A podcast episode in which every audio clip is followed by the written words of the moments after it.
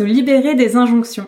Hello à toi, c'est Manon. Aujourd'hui, je te retrouve pour te parler des injonctions et en particulier les injonctions qu'on se dit à soi-même.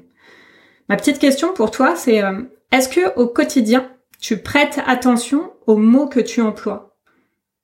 Est-ce que tu t'écoutes vraiment quand tu parles? Parce que sans t'en rendre compte, il y a fort à parier que bah, que tu utilises des injonctions, des tics de langage euh, qui peuvent être d'apparence assez euh, innocentes, mais qui peuvent avoir des répercussions sur toi, sur euh, ton moral, sur tes actions.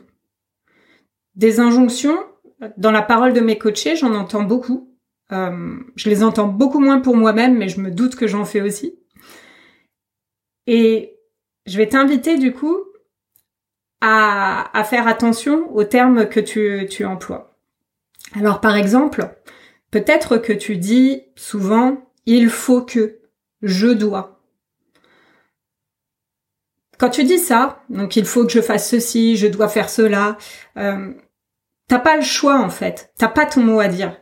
C'est un ordre que tu t'envoies et qui est assez lourd à porter, qui est assez contraignant et qui est d'ailleurs euh, pas très motivant. Donc ce que je t'invite à faire, c'est reprendre le pouvoir en remplaçant ces mots par des mots qui te redonnent de la responsabilité. Si au lieu de dire il faut, je dois, tu remplaces ces termes par je choisis de, j'ai à cœur de.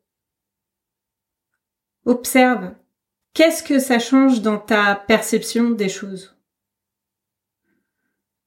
Par ailleurs, euh, quand tu dis euh, je ne peux pas, est-ce que vraiment tu ne peux pas Ou est-ce que tu ne veux pas? Est-ce que tu n'en as pas envie? Un autre que j'aime beaucoup et, et que j'aime bien donner en exemple, c'est je n'ai pas le temps. Vraiment, tu n'as pas le temps ou tu n'as pas pris le temps?